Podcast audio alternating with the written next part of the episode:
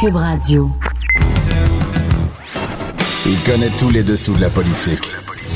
L'économie, la santé, le transport. Antoine Robitaille. Là-haut sur la colline. Cube Radio. Bon mardi à tous. C'est toujours le calme sur la colline, mais on aura quand même Elisabeth Gendron qui sera là. Qui, Elisabeth est une chef sortante au Parlement étudiant qui a eu lieu ces derniers jours. Donc un Parlement qui mime un peu ce que les parlementaires québécois font. Il paraît que c'est le Parlement le plus réaliste. Ensuite, euh, on discutera avec Thomas Mulcair des tensions entre l'Iran et les États-Unis d'un point de vue canadien. Comment le Canada peut se situer là, entre ces géants qui euh, se toisent et euh, se font la guerre? Mais d'abord, ben, il y a un vadrouilleur d'Ottawa avec nous aujourd'hui. C'est Raymond Filion, qui est correspondant parlementaire à Ottawa pour TVA. Bonjour Raymond. Bonjour Antoine. Donc, bon début d'année à toi. Ben, pareillement, bon début de 2020. Merci beaucoup. C'est un des débuts d'année qui, qui, commence en course à la chefferie pour le Parti conservateur, évidemment. Ils vont se donner un nouveau chef en juin. Puis là, la course s'active quand même. Ah oui, ça commence, de, comment on peut dire, là, ça commence parce que là, vous savez que pendant la période des fêtes, le Parti conservateur a annoncé la date, là, c'est le 27 juin prochain à Toronto que les conservateurs, que le parti va choisir son prochain chef. Oui. Alors comprenez que les ceux qui sont en réflexion là, ils devront se, se brancher quand même assez rapidement là. On s'attend à ce qu'on connaisse à peu près toutes les, les, les candidatures d'ici la fin du mois là. OK. Parce que les gens, il y a toute une machine qu'on doit roder évidemment. On doit aller chercher du financement. Ça coûterait autour de 300 000 dollars pour avoir le droit de se porter euh, officiellement candidat. Là. Alors, il n'y a pas de temps à perdre. énorme, Si vous êtes ça. intéressé, vous devez agir, agir rapidement. Ça me semble énorme, ça, 300 000 quand même. C'est rare Ouais, ben, parce voit. que le Parti conservateur veut seulement avoir des candidats sérieux. Euh, Pas comme la dernière fois, vous savez, on s'est ramassé avec euh, 13 candidats euh, au congrès à la direction à Toronto en 2017. Il y en avait même 14 avec Kevin O'Leary un bout de temps. Là. Ouais. Alors, on veut seulement avoir des candidats sérieux. C'est pour ça qu'on met la barre plus haute cette fois-ci. La dernière fois, ça coûtait 100 000 pour se lancer. Là, ça va coûter 300, euh, 300 000, donc trois fois plus cher. Puis là, il y en a un qui a déjà commencé à dépenser de l'argent à coup de publicité dans les journaux. C'est Brian Brulotte. C'est qui, Brian donc? Brulotte, effectivement, qui est un, ouais, il pas connu du public, s'était déjà présenté comme euh, candidat euh, progressiste conservateur en 2000. Ça n'avait pas fonctionné. Toujours demeuré euh, actif, par contre, dans les rangs conservateurs depuis. C'est un homme d'affaires de la région d'Ottawa euh, qui dit essentiellement, ça fait longtemps que j'y pense, j'ai le goût de me lancer, je le fais. Bon. Sauf que ça a assez mal parti son affaire parce qu'hier, il a lancé son site Internet et des, des messages aussi sur les réseaux sociaux et certains d'entre eux étaient truffés de fautes de français. Alors, il a, dès le début de sa campagne, il s'est trouvé à s'excuser là, au public francophone des, des fautes de français quand vous lancez une campagne électorale. Disons que ça part très mal. Ça commence mal, effectivement. Puis là, aujourd'hui, c'est Richard Descaries qui se manifeste. C'est qui déjà? Un autre nom euh, pas connu du public, c'est un ancien conseiller de Stephen Harper. La nouvelle qui a été annoncée par le collègue euh, Alec Castonguay euh, du magazine L'Actualité. Il a conseillé Stephen Harper de 2004 à 2005, donc il a quitté lorsque Monsieur peu de temps avant que Monsieur Harper prenne le pouvoir ici à Ottawa. Lui, ce qu'il dit, puis je lui ai parlé au téléphone au cours de la dernière heure, il dit essentiellement que si Jean Charest se lance, lui aussi va se lancer parce qu'à ses yeux, ça n'a pas de bon sens qu'un gars comme Jean Charest euh, puisse penser à diriger le Parti conservateur d'aujourd'hui. Faire remarquer que le Parti conservateur que l'on connaît aujourd'hui n'a rien à voir avec l'ancien Parti progressiste conservateur que M. Charest a dirigé dans les années 90 avant d'aller faire de la politique euh, au Québec. Il dit qu'il est beaucoup trop à gauche pour le Parti conservateur d'aujourd'hui, euh, que ça n'a pas de bon sens qu'un ancien libéral du Québec veuille prendre le contrôle. Alors lui, il veut vraiment, nous dit-il, se présenter comme l'opposant numéro un à Jean Charest, le, candidat du anybody but Jean Charest, si vous voulez. C'est ça. Quand j'ai entendu parler de lui et de son intérêt pour la direction du Parti conservateur, je pense que c'est dans un, tweet d'Alec Castonguay plutôt au- aujourd'hui, ben je me suis je me suis mis à chercher sur lui dans les dans, sur internet et puis j'ai trouvé euh, un, combat, c'est-à-dire qu'il a mené, euh, j'ai trouvé des entrevues autour d'un combat qu'il a mené euh, contre le, cours d'éthique et culture religieuse en 2008. Et il donnait une entrevue à LCN. Si tu veux, euh, on va écouter un extrait de, cette entrevue. Le problème fondamental, c'est que l'État s'ingère dans les familles maintenant. ils ont pris la place de l'autorité parentale vis-à-vis de l'éducation de leurs enfants. C'est un peu comme si l'État décidait de la tapisserie dans votre salle de bain chez vous. Vous diriez un instant. Et là, vous me dites, est-ce qu'on pourrait peut-être s'entendre sur une autre sorte de tapisserie? Non, il n'est pas question que vous soyez dans ma salle de bain. il n'est pas question que l'État vienne dire Donc, on voit quel genre de, de, position de, finalement sur l'État, sur la place de l'État dans la société que ce monsieur-là a. Là. C'est, clairement, comme euh, tu le faisais remarquer tout à l'heure, Raymond, euh, euh, quelqu'un qui est à droite. Oui, c'est quelqu'un qui est à droite, qui dit représenter la vieille garde là, du, de la très conservatrice du Parti conservateur au Québec. Euh, je disais donc qu'il a été conseiller de Stephen Harper, euh, pas connu du public, mais il dit qu'il a une organisation en place que bien des conservateurs l'appellent et l'invitent à sauter dans la mêlée. Alors, on verra ce que ça va donner. On verra euh, s'il va être candidat. Semble-t-il, selon ce qu'il me disait, là, ça dépend vraiment de Jean Charest. Si M. Charest saute dans la mêlée, lui aussi va y aller. Bon, ça va être toute une nouvelle, ça, justement, autour de Jean Charest, si oui ou non il ben, va On a hâte de voir ça. Ça ne devrait pas tarder, d'après ce que je comprends. Non, ben c'est ça. Le devoir nous disait ce matin là qu'effectivement, il devrait annoncer ses couleurs, euh, à savoir s'il va y aller ou pas cette semaine ou au plus tard la semaine prochaine. Euh, ce qu'on nous dit là, dans son entourage, c'est qu'il est toujours en réflexion, que sa décision n'est pas prise. Euh, moi, ce que j'ai constaté là, depuis que cette nouvelle-là est sortie avant Noël, c'est que l'accueil est loin d'être chaleureux. Mais ben oui. Pour M. Charret, chez les conservateurs au Québec. Euh, plusieurs disent qu'il ne représente pas le renouveau, c'est un vieux de la vieille. Euh, comme je le disais tout à l'heure, que le, Parti conservateur actuel, c'est pas le Parti progressiste conservateur qu'il a déjà euh, dirigé. Et c'est sans compter aussi la, la, la, fameuse enquête de la police, l'enquête mâchurée qui n'est pas terminée, il y a bien des gens là qui ont de grosses réserves par rapport à M. Charret dans le Parti conservateur, même qu'un mouvement pourrait peut-être se former là pour lui euh, bloquer la voie. Et on nous dit que M. Charret en est très conscient de ça. Alors, euh, tout le monde, tout le monde a hâte de voir là quelle sera sa décision qui devrait donc être annoncé là, dans, les prochains jours. Semble-t-il qu'il est à l'extérieur du pays, M. Charret, actuellement, poursuit sa réflexion, possiblement en Floride, et doit revenir au Canada d'une journée à l'autre. Réfléchir sous les palmiers, il n'y a rien comme ça. Réfléchis bien, oui. il y a Gérard Deltel, Erin O'Toole, puis Pierre Poilièvre, enfin, les trois, euh, ces trois candidats très possibles. Trois candidatures très probables, je vous dirais. On me dit que Gérard Deltel, député de la région de Québec, euh, qui en est maintenant à son deuxième mandat au fédéral, songe très sérieusement à se présenter. Euh, il continue de recevoir des appels. On dit qu'il est en réflexion très active actuellement. Euh, même chose pour Aaron O'Toole. La plupart des conservateurs à qui j'ai parlé prennent pour acquis que M. O'Toole va se lancer. On sait qu'il avait été candidat la dernière fois, en 2017. Il avait terminé troisième derrière Andrew Scheer et Maxime Bernier. Euh, son plus gros problème à M. Autour, c'est peut-être le français, par exemple. Euh, député ontarien, natif de Montréal, par contre, euh, parle français, il est bilingue, mais disons que dans un débat, je ne sais pas si à quel point là, c'est, son français est, à la hauteur. Est-ce qu'il est vraiment meilleur qu'un Scheer? Gros point d'interrogation. Pierre Poilievre, là, à peu près tout le monde prend pour acquis que lui, il sera dans la course. Il, a passé le temps des fêtes à faire des appels, à s'organiser. C'est un gars très apprécié de ses collègues du Parti conservateur. Il représente depuis 2004 ou 2006 un comté de la région d'Ottawa, mais il est originaire de l'Alberta.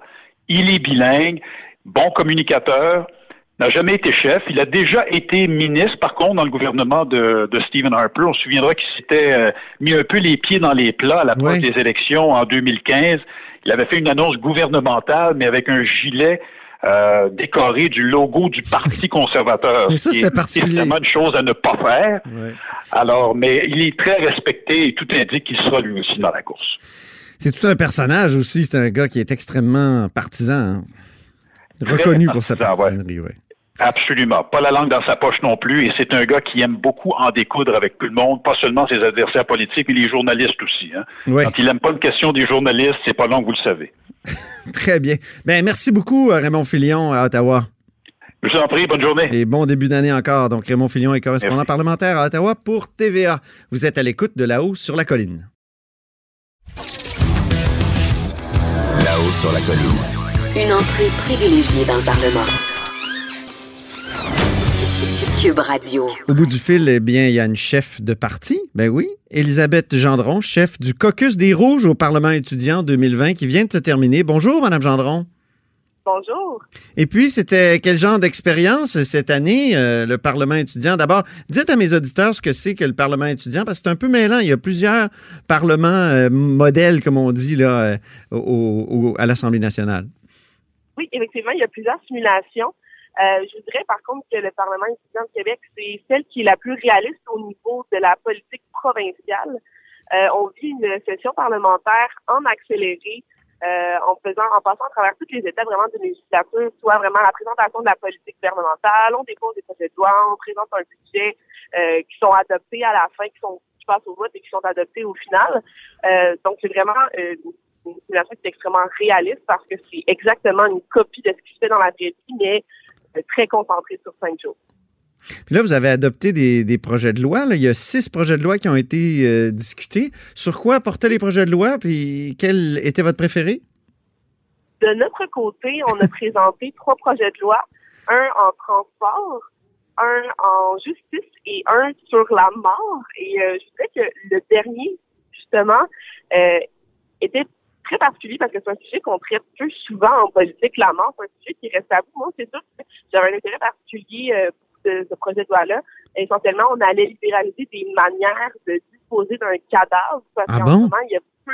Oui, oui, on allait, euh, on allait libéraliser des, des, moyens de disposer d'un cadavre. Donc, euh, parce qu'en ce moment, il y en a pas beaucoup.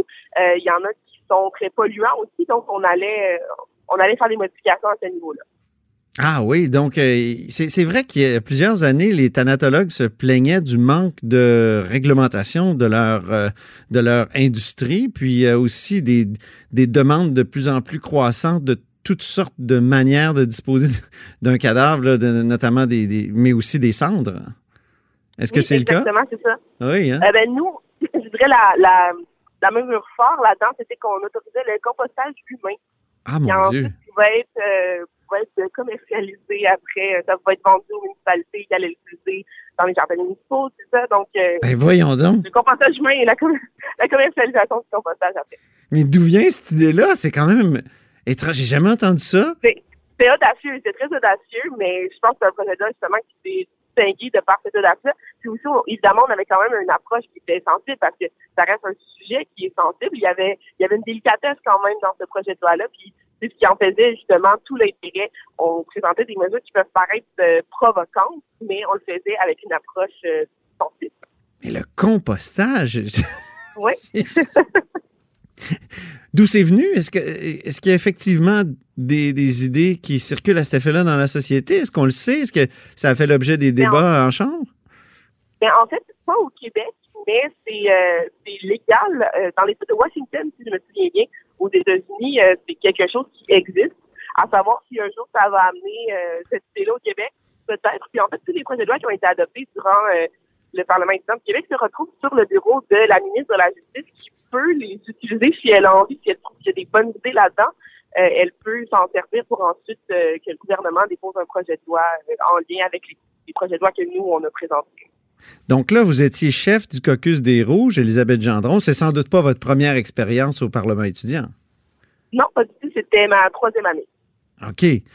Pourquoi, pourquoi faire ce type de, de, d'expérience-là, d'une part? Puis d'autre part, est-ce qu'il y a des projets de loi qui ont été déposés, euh, proposés donc au, à la ministre de la Justice qui ont finalement été adoptés dans le, le, la vraie Assemblée nationale? Euh, ben, l'intérêt, je vais commencer probablement, l'intérêt de faire une simulation comme celle-là, c'est évidemment, à la base, il faut qu'on ait un intérêt politique. Euh, sinon, on va trouver le temps long parce qu'on a fait que parler de politique pendant cinq jours. Euh, c'est aussi un espace très pédagogique, le Parlement étudiant du Québec. Euh, on apprend. On apprend beaucoup. C'est exigeant. On dort pas. On mange pas très bien. il faut que ce soit, il faut qu'on soit résilient. Il faut qu'on soit assez fort pour faire le texte. Mais c'est justement une expérience d'apprentissage excellente. C'est un bon modèle de qu'est-ce qu'on qu'est-ce que les idées font dans la vraie vie. Puis justement, ça donne l'envie de se rendre là, éventuellement de siéger pour, pour vrai dans, dans le Salon Bleu. Euh, sinon, au niveau des projets de loi qui, ont, qui auraient pu euh, porter inspiration au ministère de la Justice, euh, je peux me permettre, moi, il y a deux ans, j'avais présenté un projet de loi euh, entourant le droit civil et les agressions sexuelles. Et on ah c'est un sujet qui reste d'actualité depuis les deux dernières années. Et il y a plusieurs mesures législatives qui sont prises en ce moment et qui allaient dans le sens de mon projet de loi, à savoir si mon projet de loi pas nécessairement parce que c'est, comme je disais, un sujet d'actualité, mais on voit qu'il y a des, il y a des projets de loi qui se collent plus à la réalité, qui suivent l'agenda législatif dans la vraie vie. Mhm. Et vous, vous, vous êtes pas étudiante, là. euh, ça s'appelle le, le Parlement étudiant, mais vous êtes, vous n'êtes plus étudiante. Non, j'ai commencé, j'ai commencé comme étudiante au Parlement étudiant, mais aujourd'hui, euh, je suis rendue avocate. J'ai fait mes études euh, en droit à l'Université de Montréal. Puis ça fait presque un an que j'ai été assermentée jour pour jour. Puis je travaille en, en litige civil, particulièrement en droit de la construction, dans un cabinet sur euh, la rive nord de Montréal. Est-ce que vous militez dans un parti politique?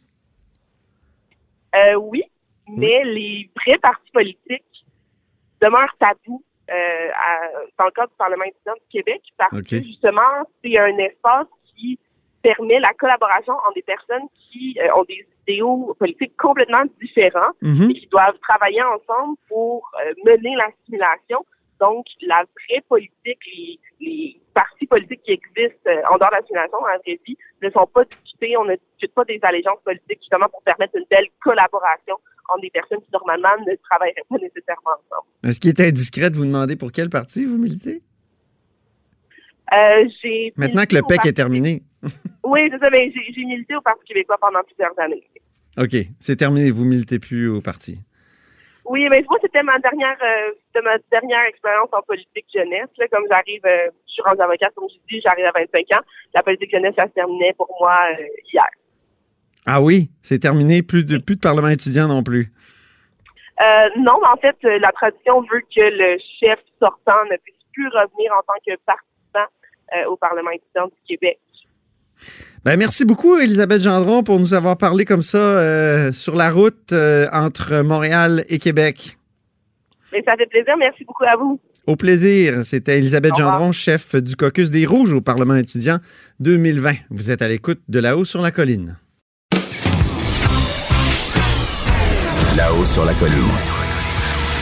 La politique autrement dit. Cube Radio. Au bout du fil, pour une première fois en 2020, il y a Thomas Mulcair. Bonne Bonjour. année, mon ami Antoine. Ça va bien? Bonne année à toi aussi, ben oui. Ça va bien, surtout qu'il y a quand même plein de sujets, malgré les collines parlementaires qui sont pas mal en vacances encore. Il y a plein de sujets pour nous. Alors, on va discuter aujourd'hui des tensions entre euh, l'Iran et les États-Unis, comment le Canada peut se placer entre ces deux grands euh, géants qui se font la guerre, faut le dire. Et ensuite, ben, il y aura la course à la direction du Parti conservateur, mais commençons donc par, euh, finalement, la guerre, euh, hein, Iran-États-Unis. Euh, euh, comment le Canada peut se placer entre ces deux euh, géants-là?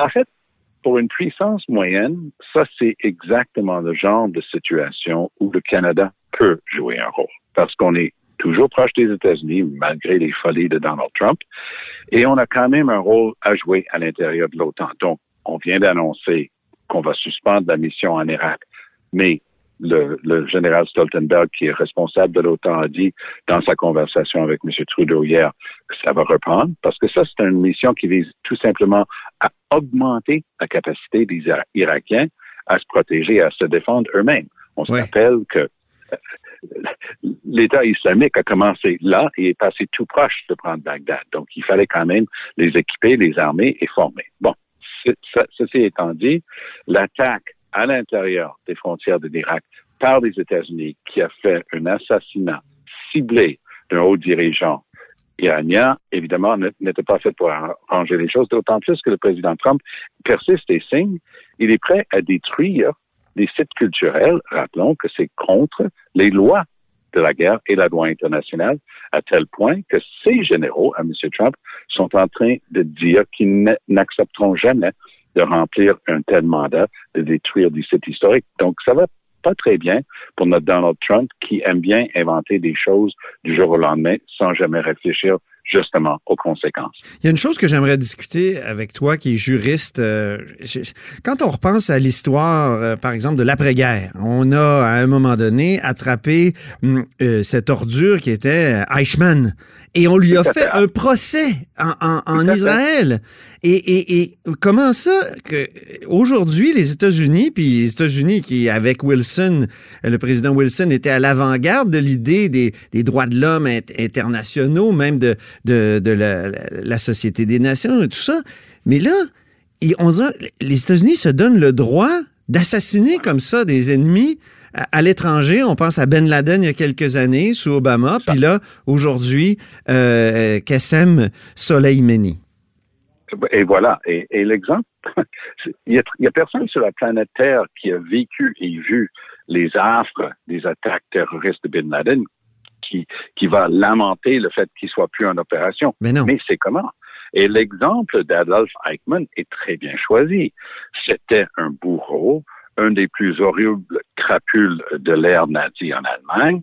Et oui, on lui a fait un procès. Puis personne au monde n'a jamais mis en doute que son procès était juste et équitable, au terme duquel il a été jugé coupable et pendu effectivement en Israël. Cette fois-ci, c'est la même chose en ce qui concerne Bin Laden, un assassinat ciblé. Les Américains ont prétendu, ben, on sortira pas de photos parce que, par pudeur pour les familles. Ah ouais? Oui. Je pense qu'on aurait appris tout simplement qu'il a été assassiné, tué à bout portant. Même chose ici. On a des drones prédateurs qui valent des centaines de millions de copies, qui tirent des missiles dits Hellfire, puis on avait qu'à regarder le résultat pour comprendre pourquoi ça s'appelle bien Hellfire. Mais une fois qu'ils ont fait ça, ils ont aussi renoncé à suivre les règles internationales. S'il y a des ententes qui existent depuis les grandes guerres, c'est pour éviter que chacun fasse sa loi et qu'il y ait un minimum de décence. Ben oui, c'est ça. Directement sur cette question de détruire des sites historiques et culturels en Iran. Et Trump est en train de confirmer ça et son secrétaire d'État, Mike Pompeo, qui, rappelons-le, n'est pas chef de la défense, mais c'est lui ce matin en conférence de presse qui faisait comme si il était le chef de la défense nationale aux États-Unis parce qu'il était en train de dire c'est bel et bien ça qu'on va faire. Il, a persisté et, il a signé disant que ça, il y avait une légalité là-dedans. Moi, je n'arrive pas à la voir et manifestement, toi non plus. C'est complètement contre la, la loi. Et d'ailleurs, les généraux américains le confirment. C'est pour ça qu'ils refusent de suivre cet ordre si jamais ça vient. Bien. Parlons maintenant du Parti conservateur. Il y a une euh, course qui se dessine. On sait au moins qu'il y aura un chef euh, à la fin juin. Mais là, euh, que penses-tu de la course? Comment ça se présente selon toi? Ben, ça commence à être intéressant. On a, on a vu un candidat absolument inconnu, un Brian Prudhomme qui, qui se présente et qui dit, ben, moi, je connais plein de monde en politique, pourquoi pas moi? Pourquoi pas lui? Sauf le pauvre, de toute évidence, il a beaucoup d'argent, mais pas beaucoup de ressources linguistiques dans le journal de Devoir et sur ses euh, sites de médias sociaux, était bourré de fautes de français. C'était gênant. Au début, il a prétendu que c'était une faute de frappe. Après, il était obligé de dire qu'il avait clairé la personne. Euh, mais si vous avez travaillé assez longtemps à Ottawa, vous, vous connaissez ce que nous, on appelait toujours en blague Ottawa French. C'est euh, mi-figue, mi-raisin, pour ne pas dire bâtardisé, euh, qui, où on substitue toujours un mot anglais parce qu'on connaît pas le mot français. Ben, C'était un peu ça. Euh, donc, j'espère pour lui que, que ça va aller mieux. Mais on est en train d'en parler, donc c'était quand même un coup réussi pour la pub en tant que tel. Il y a Jean Charest qui va se présenter. Lui, il serait opposé par toutes les forces vives de l'époque Harper. Alors, dans le parti bleu conservateur va se liguer et ils sont déjà en train de le faire. Je peux je peux te le dire parce que je parle avec des gens au plus haut niveau au Parti conservateur, ils vont essayer même de lui barrer le chemin en disant qu'il n'est pas membre depuis assez longtemps et ainsi de suite. De l'autre côté du spectre, il y a un gars qui s'appelle Pierre Poilière, francophone. Il descend d'immigrants français de France. Il, est né en Alberta. Il, a fait ses études en anglais. Son français est, est assez unique. Pour les conservateurs, ils sont persuadés qu'avec un nom comme ça, il doit être parfaitement bilingue. je peux te dire que c'est loin d'être le cas. Mais quoi qu'il en soit, lui, il représente les vrais croyants dans le Parti conservateur de Stephen Harper. Il fut ministre pour Stephen Harper. Il a mené un travail de sape contre les règles de base dans la loi électorale. C'est un personnage. Il est amusant mais personne ne l'a jamais pris trop, trop au sérieux. Mais il y a des gens sérieux comme John Baird et Jenny Byrne, qui était ni plus ni moins la directrice de campagne de Harper, qui sont en train de le seconder. Moi, je vais, je vais y aller d'une théorie tôt dans la campagne. Oui. Ni Charret, ni Poilièvre seront finalement le choix. Moi, je vais te dire, garde un œil sur celle qui a assumé avec brio l'intérim lorsque Harper est parti et elle s'appelle Rona Ambrose. Ah bon? Son plus gros problème, c'est la piètre qualité de son français, mais je peux t'informer qu'elle travaille très fort là-dessus. Mais elle est une extraordinaire politicienne. Elle est très rassembleuse. Elle est une communicatrice hors pair dans sa première langue, en anglais. Et surtout, lorsqu'elle était ministre de la Santé et plein d'autres choses, elle s'est avérée une des meilleures gestionnaires du gouvernement de l'époque Harper. Mm-hmm. Elle, si elle décide de se lancer, je crois qu'elle pourrait, devenir le deuxième choix de, presque tous les charrets et le deuxième choix de presque tous les poils lièvres. Et puisqu'ils ont une formule qui exige tour après tour avec un bulletin de vote avec sélection en ordre, moi, je pense qu'elle risque de passer.